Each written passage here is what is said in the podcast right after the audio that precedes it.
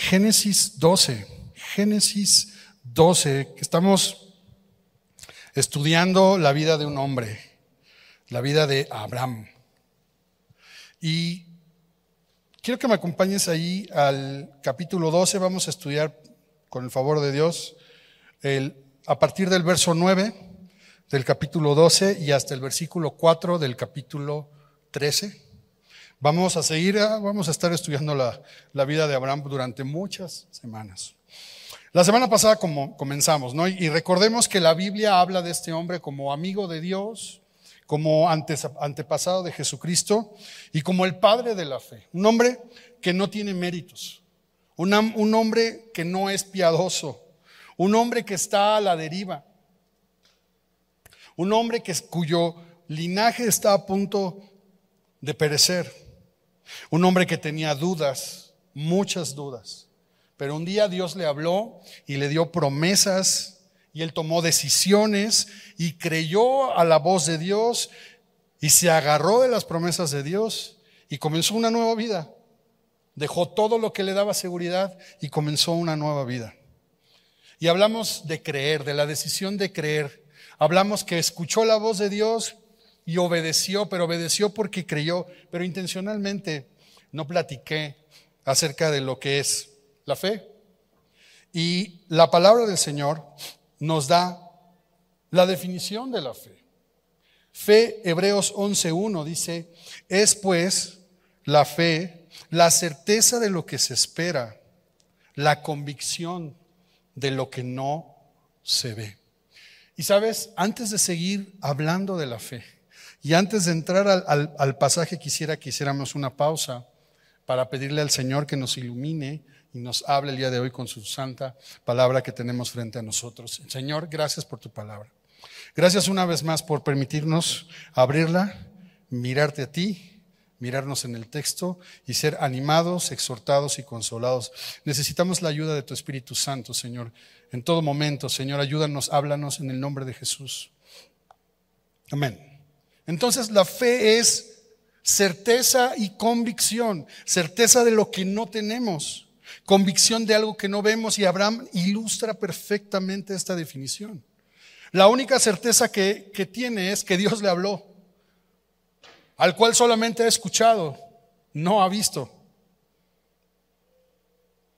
La única certeza, la única convicción que tiene Abraham es que Dios le prometió algo e incluso toma la decisión y camina y llega a una tierra y Dios le vuelve a hablar y le dice, Abraham, esta tierra va a ser de tu descendencia. Y entonces el mismo Abraham está en una tierra de la que es extranjero, pero que le prometieron que se la van a dar a su descendencia. Certeza y convicción de algo que no tenemos, de algo que no vemos. La fe, la fe, la fe, la fe. Confundimos la fe. A veces la vemos como un ingrediente en la vida, ¿no? Voy a agregar fe a mi vida como si le fuera a agregar café, azúcar al café. No hagas eso, por favor. Como si algo le faltara a tu vida. Ah, entonces, ah, tengo todo esto. Más fe. No, no, no. A veces vemos la fe como un trampolín, ¿no? Eso es lo que me hace falta fe. Sí, sí. Fe para conseguir todo lo que quiero, a pesar de todo de todo en contra. No, tampoco no es ingrediente, no es trampolín. A veces vemos la fe como una fórmula mágica, ¿no? Como dice aquí, Señor, creo en ti y lo recibo y que se haga. No, eso no es la fe. La fe es exactamente algo que no... Certeza y convicción cuando no tienes nada, no se ve nada.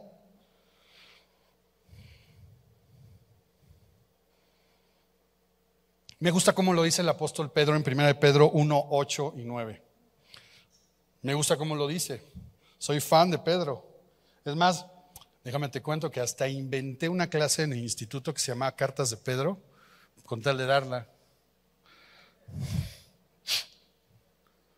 Dice 1 Pedro 1, 8. A quien amáis sin haberle visto. Amarlo sin haberlo visto en quien creyendo, aunque ahora no le veáis, os alegráis con gozo inefable y glorioso, obteniendo el fin de vuestra fe, que es la salvación de vuestras almas. Amar sin haberle visto, creer aunque no lo vea. Y el fin de nuestra fe es la salvación de nuestras almas. Así que la fe no es ingrediente, no es trampolín, no es fórmula mágica. La fe es confianza plena en Dios, a quien no hemos visto, pero que nos regala el don de la certeza y de la convicción. Fe es confianza plena en Dios. Fe es confianza plena en Dios. Pero el, tema de la fe es que además Hebreos 11, 6 nos dice que sin fe es imposible agradar a Dios pero sin fe es imposible agradar a Dios. Así que, como lo dice Spurgeon, es decir, puedes hacer lo que quieras, esforzarte tanto como puedas, vivir de la manera más excelente que quieras, presentar los sacrificios que escojas, distinguirte como puedas en todo aquello que es honorable y de buena reputación. Sin embargo, nada de esto puede ser agradable a Dios a menos que lleve fe. Así que la fe es convicción, certeza, confianza plenamente en Dios. Y sin eso, no importa lo que hagamos, no podemos agradar a Dios. No podemos, si no tenemos esto, no podemos agradar a Dios. El fin máximo del hombre es agradar a Dios, glorificar a Dios. Y no podemos sin fe. Abraham, Génesis 12.1, es llamado por Dios, invitado por Dios a dejar toda fuente de seguridad. Todo lo que tenía para comenzar una vida nueva, una nueva oportunidad. Recordemos que en el plan glorioso de salvación está esa simiente de salvación desde Génesis 3.15 que ha llegado hasta las generaciones de Sem y de pronto llegó hasta tarea y ahí se murió, pero Dios está rescatando en su soberanía por dónde vendría el plan de salvación y estamos en Abraham. Y Dios le llama, pero también Dios nos llama a través de este texto a creer en Él. Él quiere darnos una nueva vida, Él quiere darnos una nueva oportunidad. Y en realidad el llamado de Abraham, como el llamado que la Biblia y que el Señor nos hace cada día en su palabra, es a dejar los estándares del mundo, a dejar de vivir bajo los valores del mundo, para vivir conforme a los términos de Dios. Fe es confiar plenamente en Dios. ¿Por qué? Porque la fe también es un caminar con Dios. Enoch caminó con Dios. Noé caminó con Dios. Y aunque el texto bíblico no dice claramente que Abraham está caminando con Dios, Abraham está caminando por toda la tierra. La fe es un camino con Dios. Dios nos habla, Dios nos promete bendición, Dios nos promete con la bendición tener identidad, propósito, esperanza. Hay momentos en los que Dios habla, como vimos la semana pasada, y hay momentos en los que Dios calla, pero Dios siempre nos acompaña todo el tiempo.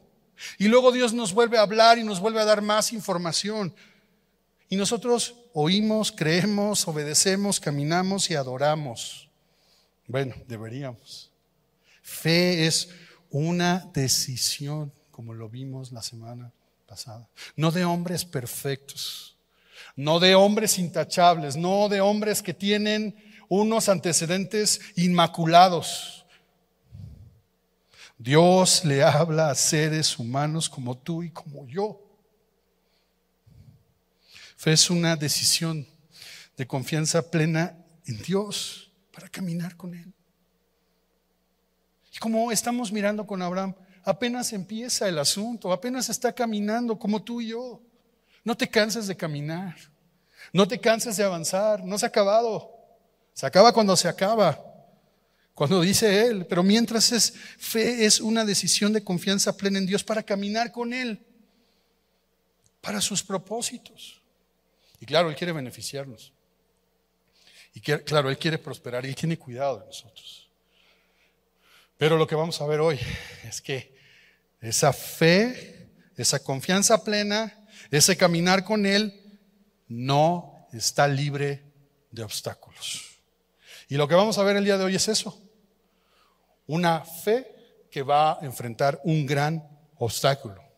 ¿Qué hacemos cuando creemos y todo se pone mal. ¿Qué hacemos cuando queremos hacer la voluntad de Dios y se pone peor que antes?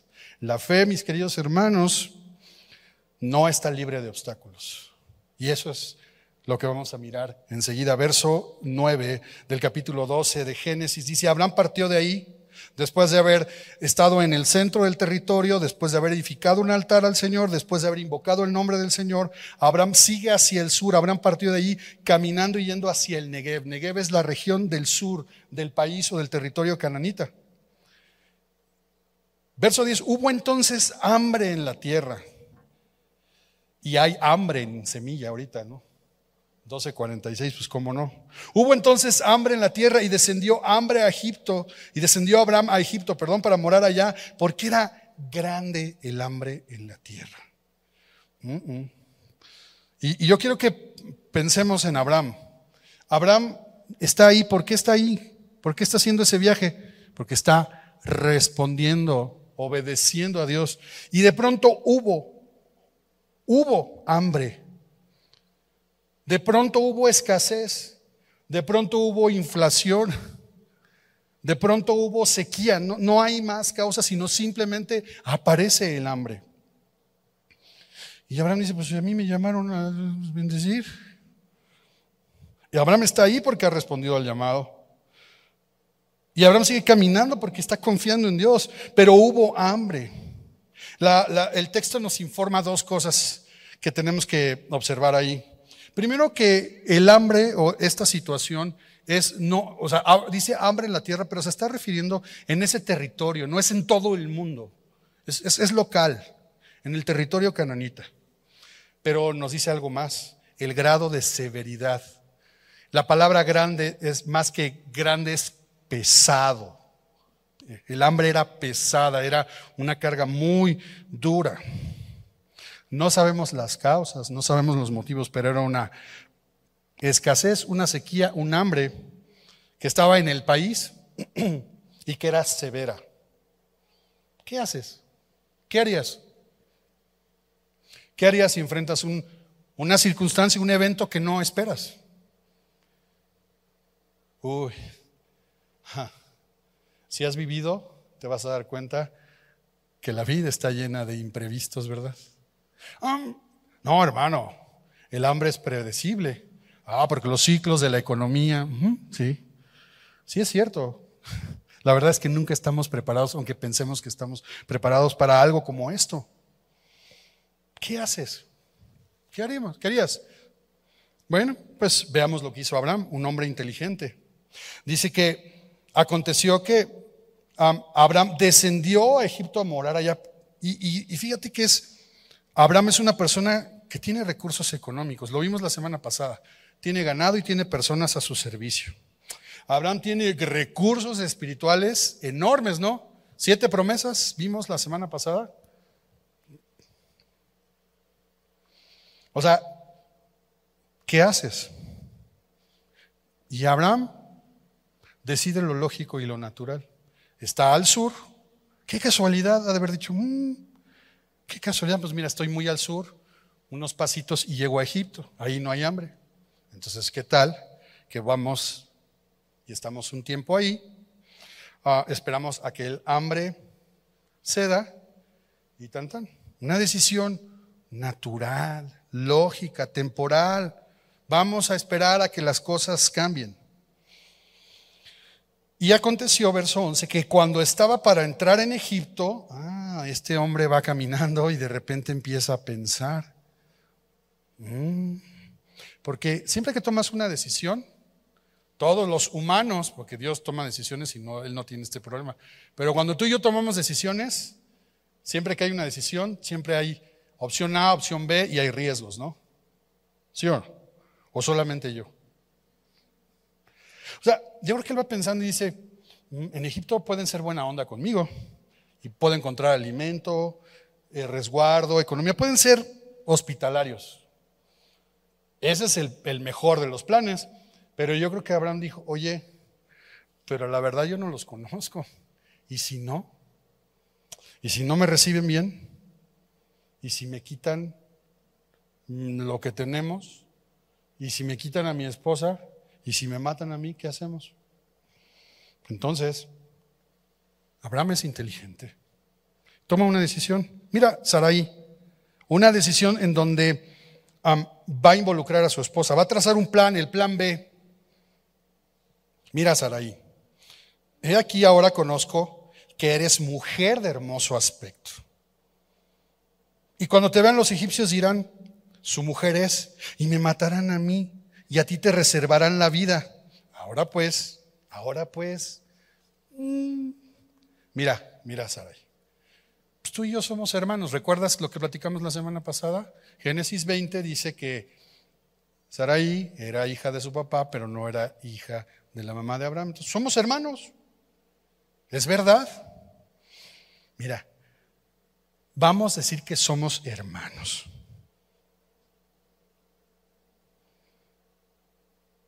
Y Abraham está pensando en algo que era costumbre. Él sabe que su esposa es hermosa, muy, muy hermosa. Una mujer que debió haber tenido alrededor de 65, 70 años, que debe corresponder más o menos a los 40 de nosotros. Una mujer, dice, muy hermosa. Y más adelante vamos a ver que es muy alabada. Entonces, Abraham como hermano mayor, en ese caso, si alguien le quiere, quiere tomar a Sarai como mujer, pues tiene que negociar con él. Qué listo es Abraham. Entonces Abraham es el hermano mayor.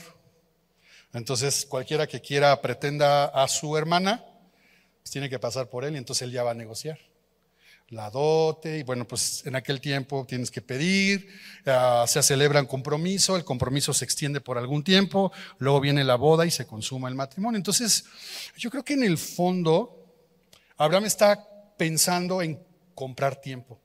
déjame ponerlo así.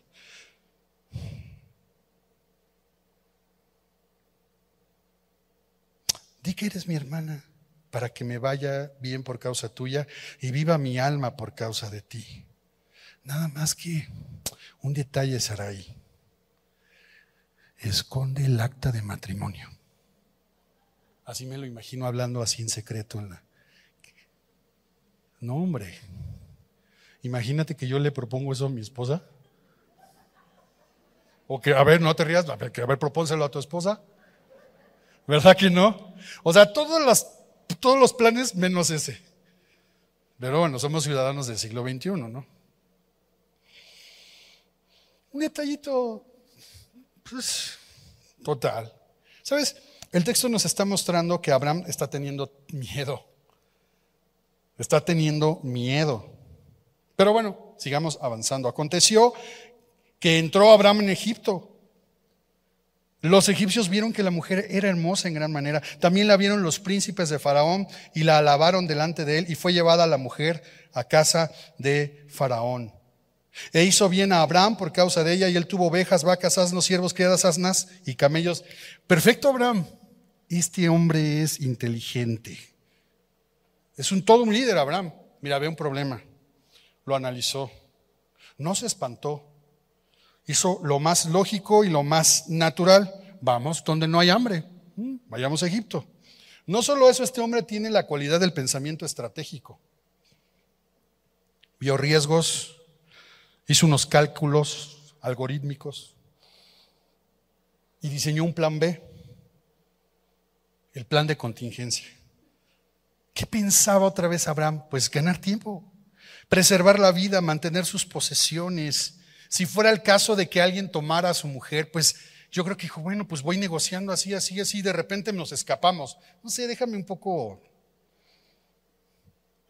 Todo pasó como Abraham lo previó. Sucedió tal como lo previó. nada más que nunca se imaginó. En su computadora nunca salió la posibilidad de que el mismísimo faraón se fijara en su hermana esposa. Y mis queridos hermanos, yo no sé si has captado el problema en el que está Abraham. ¿Ya entendiste? ¿Y ahora? ¿Y ahora? ¿Y ahora?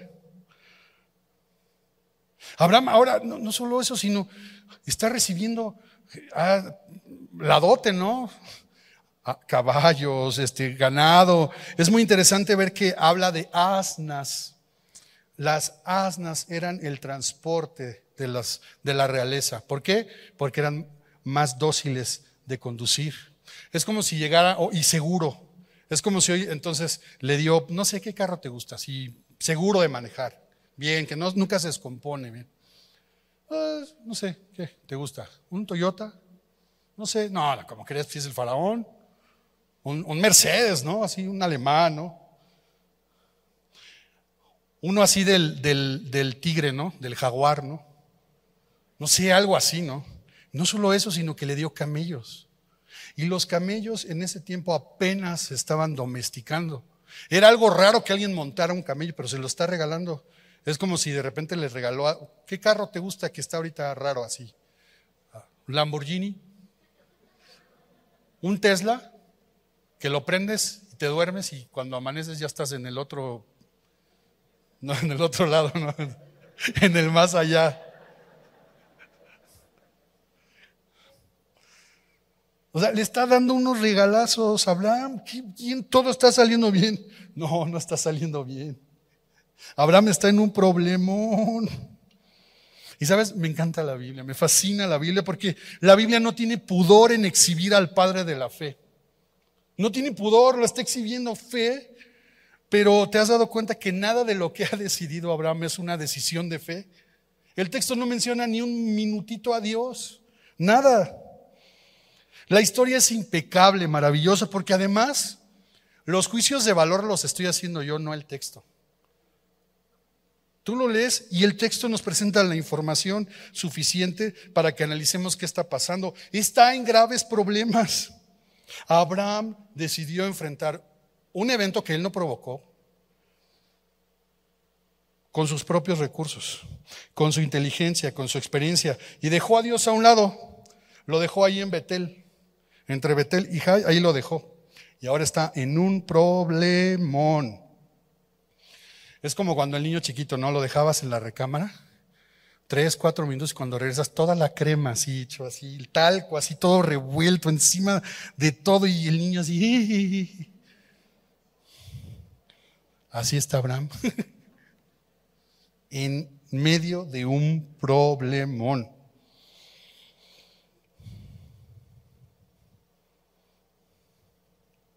Verso 17, más Jehová, más Jehová. Otras versiones dicen, pero Dios. Y no es un pero de recriminación, sino una vez más el pero divino de intervención, de favor y gracia en medio de semejante cochinero de Abraham. Lo mismo que Dios hace cuando nosotros comenzamos a tomar decisiones, ¿te das cuenta? Mas eh, Dios hirió a Faraón y a su casa con grandes plagas por causa de Saraí, mujer de Abraham. Abraham siendo infiel y Dios permaneciendo fiel. Abraham dejó a Dios allá, en el centro de Canaán, pero se le apareció en Egipto, porque Dios no lo ha dejado. Dios ha sido fiel. Dios nunca se fue. Abraham es el que caminó por su cuenta, metió las manos. Así que el héroe de esta historia no es Abraham, nunca es Abraham, siempre es Dios. En medio del tremendo lío, en medio de todo este rollo, Piensa esto, el problema ya no era la hambruna. No, hombre, ese ya era lo de menos. O sea, Abraham, oye Señor, pues es que yo quise arreglar, padre de naciones, pues si mi esposa la tiene el faraón. Y si le digo, me, va a matar, y pues si yo me mato, entonces pues, ¿cómo vas a comer la promesa? O sea, está enrollado. Abraham sin Saraí. Imagínate hoy en día Sarai en el Museo de Inglaterra, ¿no? Como momia, ¿no? No. Una vez más, Dios interviene para rescatar a Abraham en, medio de todo este tremendo lío. Y, todavía más maravilloso el texto, porque el texto no recrimina a Abraham. Dios no, no le pone una regañiza a Abraham. ¿Sabes quién le pone una regañiza a Abraham? El faraón, mira. Entonces Faraón llamó a Abraham y le dijo, ¿qué es esto que has hecho conmigo? Es el faraón, fíjate nada más. ¿Qué haces? ¿Qué es esto que has hecho conmigo? ¿Por qué no me declaraste que era tu mujer? Abraham. Este, este, pues es que es, mi hermana. ¿Por qué dijiste es mi hermana? Porque ¿Por qué dijiste es mi hermana poniéndome en ocasión de tomarla para mí por mujer? Ahora, si no te has dado cuenta, todavía es más maravilloso el texto, porque Abraham se equivoca, hace todo mal, no confía en Dios, confía en sí mismo, y el que la paga es el faraón. El otro está sufriendo plagas. Y Abraham, pues yo quiero imaginar, algún día me gustaría ver ese video, ¿no? Dijo Abraham, temblando. ¿Qué es esto? Y sabes, ¿cuántas veces no estamos nosotros así? Y alguien nos dice, ¿qué hiciste? Pero ¿por qué? ¿No? Si nomás tenías que... Y ahora es todo un enredo y es todo un rollo. ¿Sabes? Déjame tensar un poquito más las cosas. No queda claro en el texto si se consumó ese matrimonio o no. Eso está feo, ¿no? La reina Valera dice, poniéndome en ocasión de tomarla para mí por mujer, es decir, como de consumar el matrimonio. La nueva Biblia de las Américas dice, de manera que la tomé por mujer. Y la nueva traducción viviente dice, me permitiste tomarla como esposa.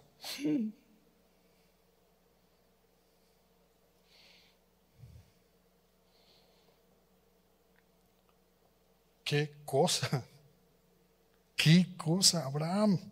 Pero así somos tú y yo. Cuando tú y yo decidimos tomar las cosas con nuestras manos, con nuestra sabiduría, con nuestra propia prudencia y no confiar en Dios, todo es un lío y un desastre. Entonces Abraham le está poniendo esta regañiza, le dice, ¿qué? ¿Por qué? Ahora pues he aquí tu mujer, tómala y vete. Y entonces Faraón dio orden a uno a su gente acerca de Abraham. y lo acompañaron voluntariamente a la fuerza, a la puerta, con su mujer y con todo lo que tenía y le dijeron, "No vuelvas más para acá. No hay amabilidad en Faraón. Toma tu mujer y vete." Me voy, no me corre, ¿no, Abraham? Lo sacaron los guaruras. Ahora, yo necesito hacer una pausa aquí y, entiendo que el texto podría desviarnos correctamente a hablar sobre algunas cosas del matrimonio, eh, pero el texto no está hablando de eso, pero... Pero los esposos, levanten la mano los esposos, porque yo no me voy a quedar con el raspón, ¿eh? No me voy a quedar con el cachetadón, solo divino, ¿eh? Celestial de la semana. Levanta la mano ahí. ¿Tienes con qué anotar? Anótale.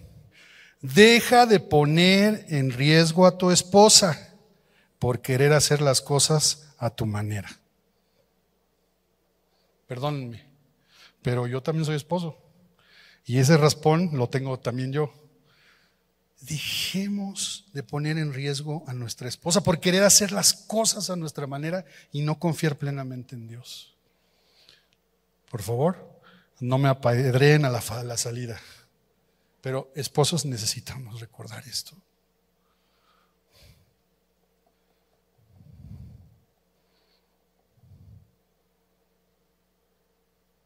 Aquí la diferencia es Dios.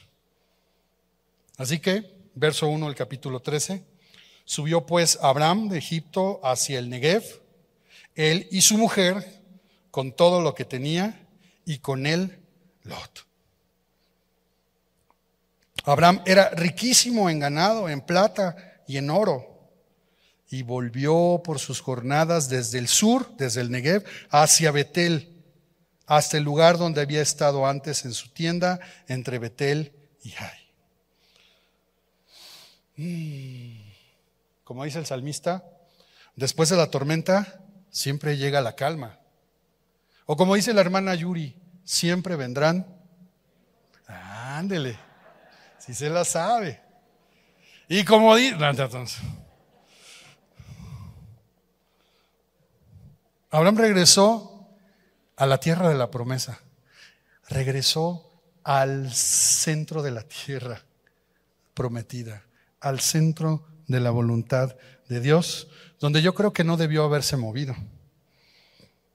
Abraham tenía posesiones, el texto nos informa ahí en, el, principio, en el versículo 4 o 5 del capítulo 12. Ahora es riquísimo. Eso está maravilloso, ¿no? Después de una crisis económica, salir riquísimo. ¡Wow! Dios le prometió bendición, Dios lo bendijo a pesar de la infidelidad de Abraham. Porque el propósito de Dios es un propósito más alto en la vida de Abraham porque el propósito de Dios es más alto que incluso nuestros propios propósitos personales. Porque Dios está mirando su plan eterno de salvación. Y Dios tomó a Abraham porque ahí viene la simiente de bendición de Sem. Y ahí viene, ahí viene la simiente de bendición y en Abraham se constituiría un pueblo de donde vendría el bendito para traer bendición a todas las naciones, nuestro Señor Jesucristo. Así que Abraham fue infiel y Dios permaneció siempre fiel. Así que por favor, no digas, ah, pues ya me, enseñaron a regarla para que Dios me salve, ¿no? No, no es así.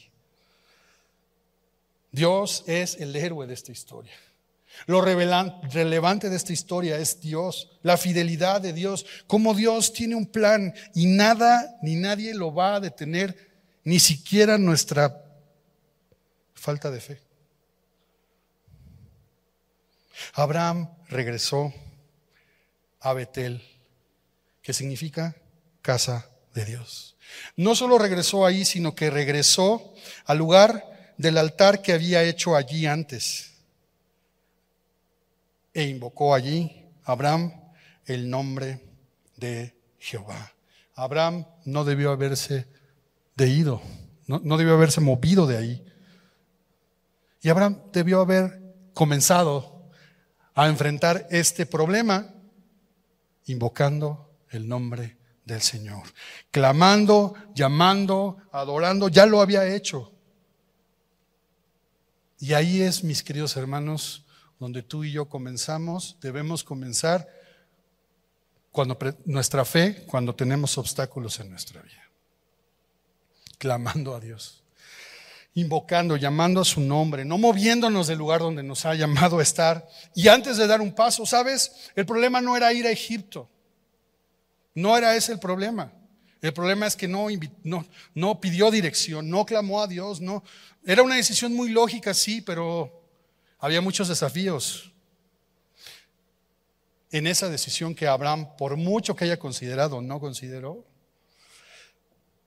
El Salmo 33, 18 nos recuerda esto. He aquí el ojo de Jehová sobre los que le temen, sobre los que esperan en su misericordia, para librar sus almas de la muerte y para darles vida en tiempo de hambre. Lo único que tenía que hacer Abraham era clamar, Señor, estoy aquí. Ya me dijiste que voy a ser extranjero, pero hay hambre, tengo hambre, No es lo que tendría que hacer. No es lo que tú y yo tendríamos que hacer cuando presentan nuestra fe, nuestra vida, nuestro caminar con Dios, obstáculos. Eso es lo que tendríamos que hacer. Fe, te recuerdo, es una decisión de confianza plena en Dios para caminar, para caminar con Él, que no está libre de obstáculos. Pero es que claro, si la vida está llena de imprevistos, ¿Cómo no? La vida de fe, el caminar con Dios no está libre de obstáculos. La vida está llena de eventos inesperados.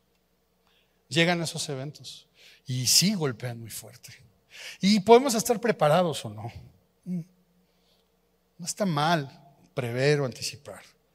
Pero nunca estamos preparados. Y menos si cuando viene ese evento que no provocamos, lo que nosotros decidimos es tomar el control con nuestras manitas, confiar en nuestros recursos, confiar en nuestra astucia y no confiar en Dios y clamar a Dios.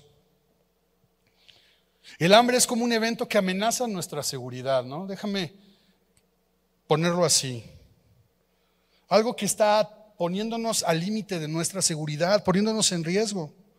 Pero más que cómo podríamos definirlo, es algo que no esperamos. Abraham no hizo nada para provocar, no es un juicio de Dios. Enfrentamos muchas cosas en nuestra vida y no, así es, así es la vida. Así es el mundo caído. Y la pregunta hoy necesitamos hacernos es, ¿qué clase de decisiones estamos tomando?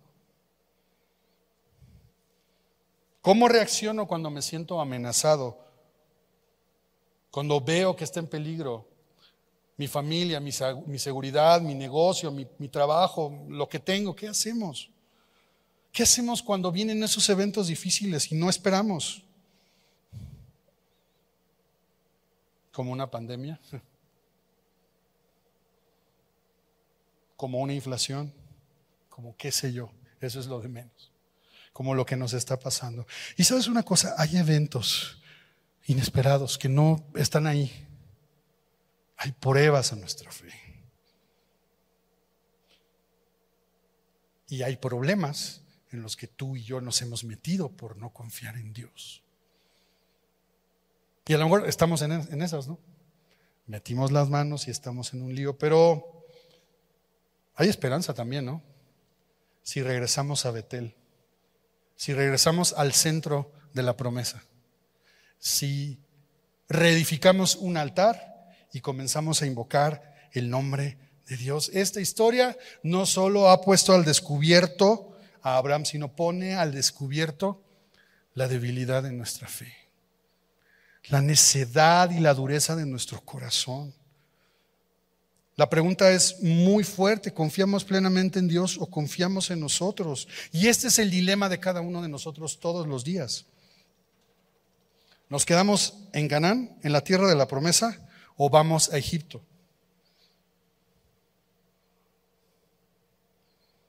Y yo sé que para los creyentes Egipto es el mundo, ¿no? Egipto igual al mundo. Mm, no es exactamente así, aunque sí Egipto representa el mundo. El problema de ir a Egipto no era ir a Egipto, porque en el mundo estamos, pero no somos del mundo, nos dijo Jesús. El problema es que estaba confiando en él mismo. El problema no es que estemos en el mundo, el problema es en dónde está nuestra confianza. El problema es que cuando decidimos ir a Egipto con nuestros recursos, con nuestra inteligencia, con nuestra experiencia, es que caemos en el juego de Egipto. Y esta historia nos muestra que el juego del mundo, el juego de Egipto, es el juego del engaño, de las medias verdades, de las mentiras a medias, del ganar del tratar de engañar. No se dio cuenta.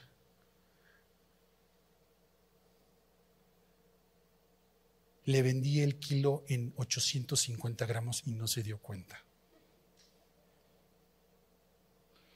Es que esa es la realidad.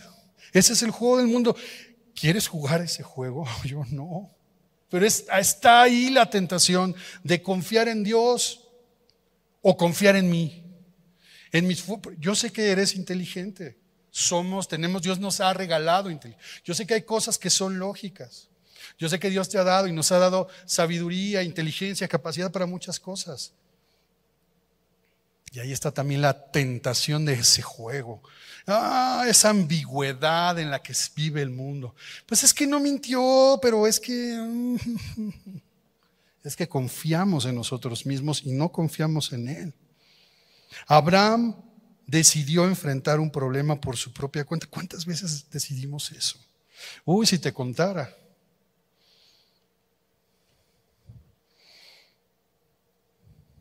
Abraham fue a Egipto y dejó su fe en Canaán, pero Dios no. Dios no se quedó en Canaán, Dios estaba al lado. Y él caminaba y estaba al lado. Y si tú estás enfrentando un evento inesperado o estás como Abraham en un lío, Dios no se ha ido de ti.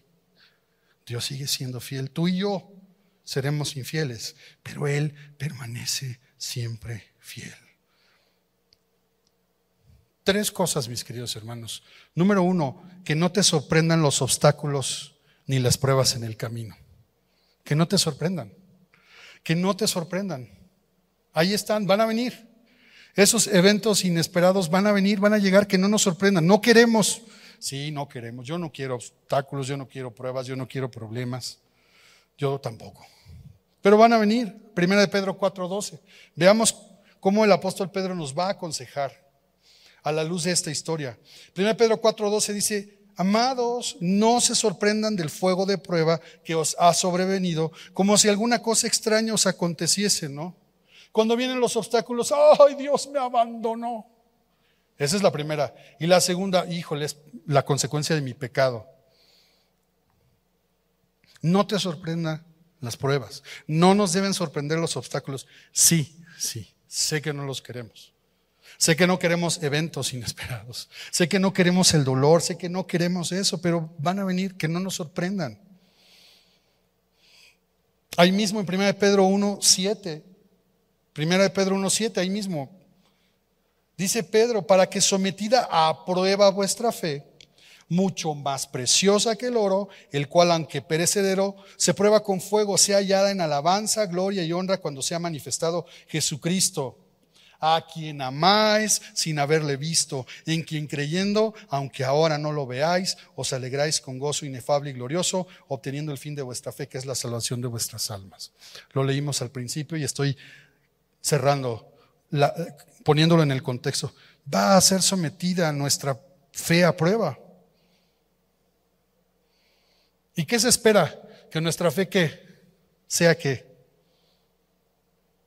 inteligente, fuerte, que sea hallada adorando a Dios, clamando a Dios, alabando a Dios, esperando en Dios amándole sin haberle visto, amándole a pesar de todo lo que estamos viendo, que no es lo que esperamos, creyendo aunque todas las circunstancias parecen Oscuras, negras, negativas, porque así obtenemos el fin de nuestra fe, la salvación de nuestras almas. Hay un propósito más grande.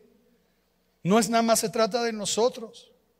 Dios está cumpliendo propósitos más grandes de los que tú y yo nos imaginamos con nuestro dolor, y con la prueba. Regresa 1 Pedro 4, 15 y 16 y es esto, la segunda exhortación que nos da el texto, no juguemos el juego del engaño. 1 Pedro 4, 15. Así que ninguno de vosotros padezca como homicida o ladrón o malhechor o por entrometerse en lo ajeno. Pero si alguno padece como cristiano, no se avergüence, sino glorifique a Dios por ello. Y sí, cuando tú y yo tomamos decisiones sin consultar a Dios, sin poner nuestra confianza en Él, nos metemos en problemas y caemos en el juego del engaño, de alguna manera, y empezamos a sufrir y a sufrir las consecuencias de eso. Sí tenemos que hacer un, alto y ir con Dios y decir, Señor, la verdad es que no estoy sufriendo como, como por hacer lo justo, estoy sufriendo por haber hecho lo malo. Hay eventos inesperados y hay eventos que son consecuencias de nuestros pecadotes. No juguemos el juego del engaño. Mejor, mejor juguemos, mejor caminemos con Dios. Verso 19 de 1 Pedro 4. De modo que los que padecen según la voluntad de Dios, encomienden sus almas al fiel Creador y hagan el bien. Pero por eso estoy sufriendo porque no confío en Dios. Estoy sufriendo no conforme a la voluntad de Dios. Ok, vamos juntos. Otra vez, vamos a la casa de Dios. Regresemos de Egipto. Volvamos a Dios. Subamos por nuestras jornadas al centro al lugar donde no debiste haberte movido, al lugar donde no debía haberme movido. Regresemos a la casa de Dios, regresemos y reedifiquemos el altar de devoción a Dios y comencemos a invocar el nombre de Dios, a llamarle, a decirle, Señor, ten misericordia de mí, Señor, ayúdame. Volvamos, volvamos. Dios no se ha ido y Dios no se va a ir. Pero volvamos, clamemos a Dios, encomendemos nuestras almas al fiel Creador y hagamos el bien. Clamar a Dios, presentemos nuestro clamor a Dios. Volvamos a su voluntad, a su casa, a una devoción, a un altar. Volvamos a invocar el nombre de Dios. No hay otro nombre dado a los hombres en que podamos ser salvos Jesucristo, hombre. Así que Dios no se ha ido, Dios sigue al lado, Dios sigue en nuestro lado, cualquiera que sea la circunstancia. Si es una inclemencia que tú no forzaste, Dios está contigo. Si estás en medio de las consecuencias de malas decisiones, arrepiéntete pide perdón, clama por misericordia. Dios no se ha ido, Dios es fiel. Clamemos a Dios, busquémoslo, busquémoslo. Eso es lo primero que tenemos que hacer, eso es lo que siempre tenemos que hacer y eso es lo que nos permite regresar clamar y pedir misericordia. Quiero que terminemos leyendo otra vez y haciendo de este Salmo 33 nuestra oración. Un comentarista hebreo dice que este salmo se escribió pensando en Abraham. He aquí el ojo de Jehová sobre los que le temen. Dios no deja de mirarte. Dios no deja de estar a nuestro lado. Sobre los que esperan en su misericordia, para librar sus almas de la muerte y para darles vida en tiempo de hambre. Y mira, aquí está nuestra oración el día de hoy con lo que vamos a terminar. Nuestra alma espera al Señor. Nuestra ayuda y nuestro escudo es Él. Por tanto, en Él se alegrará nuestro corazón, porque en su santo nombre hemos confiado. Sea tu misericordia, oh Jehová, sobre nosotros, según esperamos en ti. Señor, nuestra alma te espera. Señor, tú eres mi ayuda. Señor, tú eres mi escudo. Señor, no quiero alegrarme, pero me voy a alegrar. Señor, tengo miedo. Señor, confía en ti. Señor, que tu misericordia sea sobre nosotros. Haz esta oración parte de tu vida en el momento en el que ahora te encuentres. Porque ahí, ahí va a estar Dios y ahí va a estar una vez más la intervención de Dios a nuestro favor, a pesar de nosotros en nuestras vidas. Señor, clamamos a ti, Señor. Señor, venimos otra vez a pedirte que nos perdones. Venimos otra vez pidiéndote ayuda, Señor. Siempre nos equivocamos cuando nosotros ponemos nuestra confianza en nosotros mismos, en querer arreglar las cosas por nosotros mismos, pero hoy venimos sabiendo que tus ojos no se han ido, no se han retirado, que nos estás viendo, que estás con nosotros, que nos acompañas, que no nos has desamparado a pesar de nuestra infidelidad, Señor. Nuestra alma espera en ti. Nuestra ayuda y nuestro escudo eres tú. No nos vamos a mover, Señor. No nos vamos a ir. Nos vamos a quedar, Señor. Todo el tiempo que sea suficiente para clamar a ti. Y una vez más, Señor, vengas a intervenir en nuestras vidas con tu favor y tu misericordia y tu fidelidad. Señor, yo quiero pedirte por mis hermanos que se sienten así